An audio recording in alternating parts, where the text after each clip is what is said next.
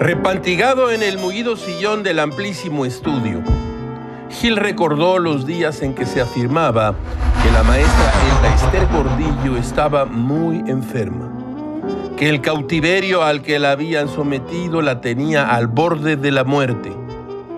Así pasó la maestra milagrosa largas temporadas en una clínica de la prisión. El rumor de su debilidad atravesaba los muros de su casa durante el arresto domiciliario. Su nuevo personaje se convirtió en el de una anciana perseguida por la maldad del presidente Peña. Total, una presa política. Absuelta de las acusaciones por las cuales estuvo presa, la maestra reapareció transformada en un torbellino y dispuesta a recuperar el sindicato al cual manejó siempre como si fuera de su propiedad, más sana que nunca la viejecita enferma desapareció y regresó. La señora gritona que da manotazos en las mesas.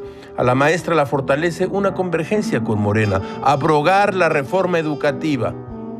Así las casas, muletilla patrocinada por el no tan olvidable grupo IGA, Tomás Vázquez, dirigente de Maestros por México, afirma que 200 mil profesores apoyan a la maestra y que ella está viendo la vía legal esa es la vía que tiene que propiciar las condiciones para su regreso en, virtud de que ella nunca dejó de ser la presidenta del CENTE. A esto le llama Gilga el regreso de los muertes vivientes.